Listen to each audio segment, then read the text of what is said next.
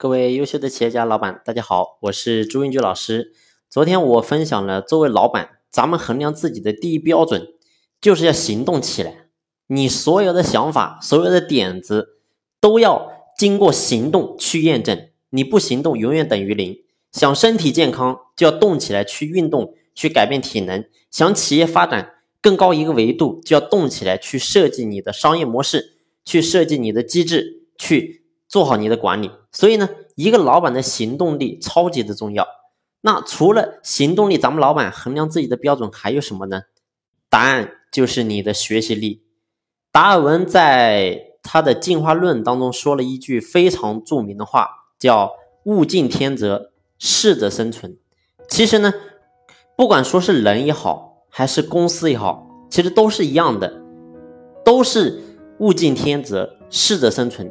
这个世界上不是说最强的人能够适合这个社会，也不是说最弱的，而是一定能够适应这个社会发展的这些人，才能够真正的存活下来。那过去。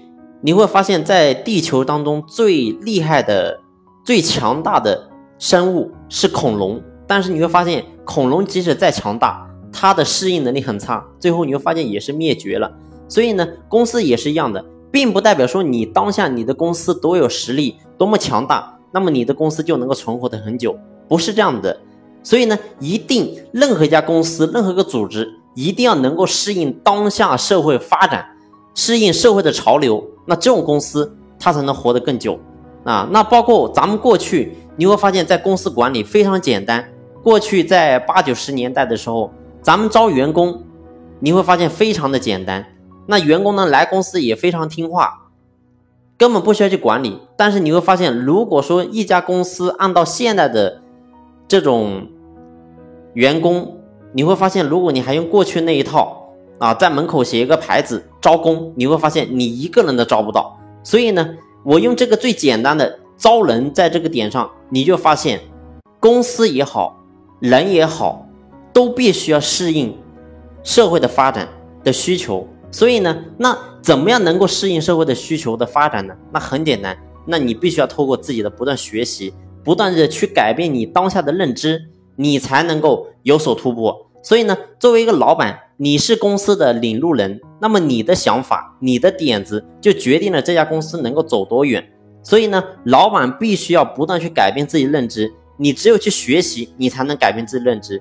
那很多老板，我说一个老板，但凡如果说你一个月三十天，天天都在公司里面待着，那我说你这家公司一定做的不怎么好。为什么呢？很简单，因为你天天在公司里面干活。你天天在公司里面，你不出去，你闭门造车，那请问你的公司怎么发展呢？所以我说，作为一个老板，你一定要不断去出去，去学习好，去同行去交流好，乃至说或者是跨界的去交流也好，你必须要多出去，去看看这个世界，因为只有你去观了世界，你才能有世界观。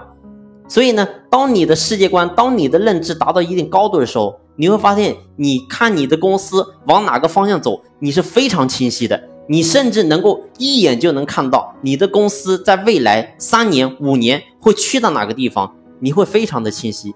但是如果说你天天你在公司里面坐井观天，天天在公司里面闭门造车呢，我说你会发现你是没有任何改变的，公司也好，你也好，都不可能有改变。所以呢，一定要多出去学习，多去交流。但是呢，相对于浩如烟海的知识来说，我说人的生命实在太短了。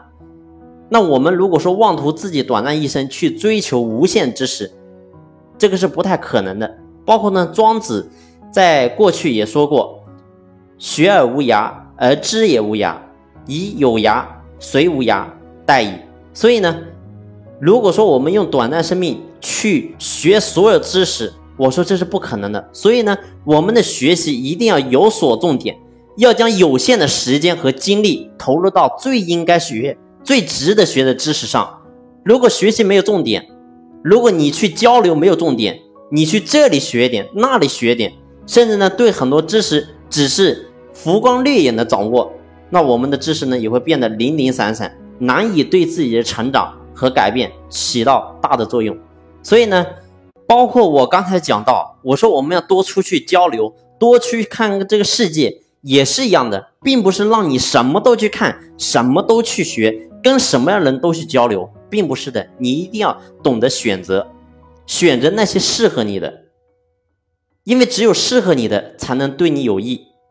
所以呢，一个老板一定要多出去，多去看世界，多去学习，让你的学习力能够越来越强，让你能够把这些东西为我所用，运用到你的公司，运用到你的企业，最后你会发现你的公司会经营的越来越好。好了，今天的分享呢就到这里，那下集呢，朱老师会和你分享咱们企业的顶层架构该如何设计。感谢你的用心聆听，谢谢。